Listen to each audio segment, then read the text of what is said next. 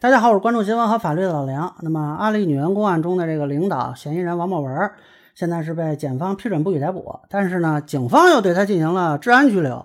那么，我相信很多人会觉得比较意外，那这里边区别到底是什么呢？我来分析一下。呃，根据这个官方发布呢，这个济南淮阴检察院依法对涉嫌强制猥亵罪的王某文作出通报，认为王某文行为不构成犯罪啊，检察院不予批捕。而随后呢，这个济南淮阴公安宣布对王某文行政拘留十五日，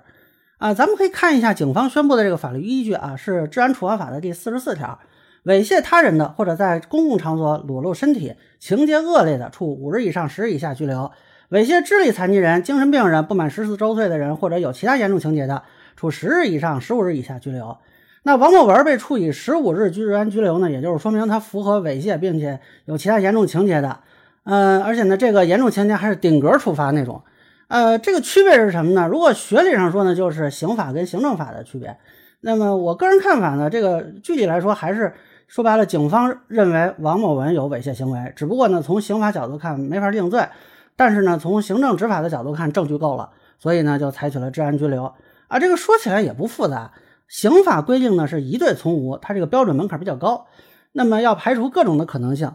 呃，比如之前王某文妻子说这个女员工引诱了王某文，那么如果不能排除这种可能性，从刑法上就无法定罪了。但是呢，行政执法不需要排除所有可能性，只要有足够证据支撑行政处罚就行。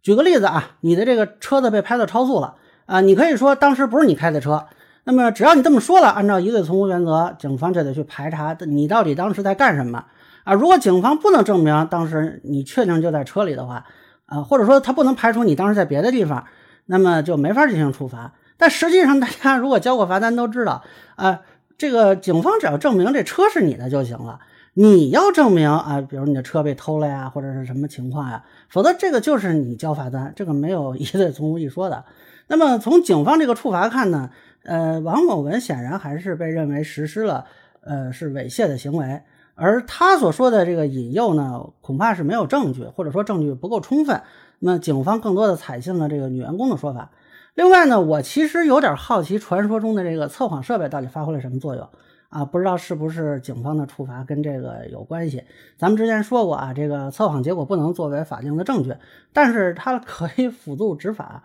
那么现在这个王某文，当然了，他也可以不选择不接受这个结果啊，他也可以提起行政复议啊。那么如果复议不通过呢，还可以提起行政诉讼。这个他提不提就不知道了。哦，相信他的律师会给他建议的。呃，另外呢，这个事儿里还有一个悬念，就是这个女员工事发第二天把那个商家代表张某叫到自己房间，到底怎么回事？这个到现在也没说清楚啊。不过那个张某呢是被批捕了，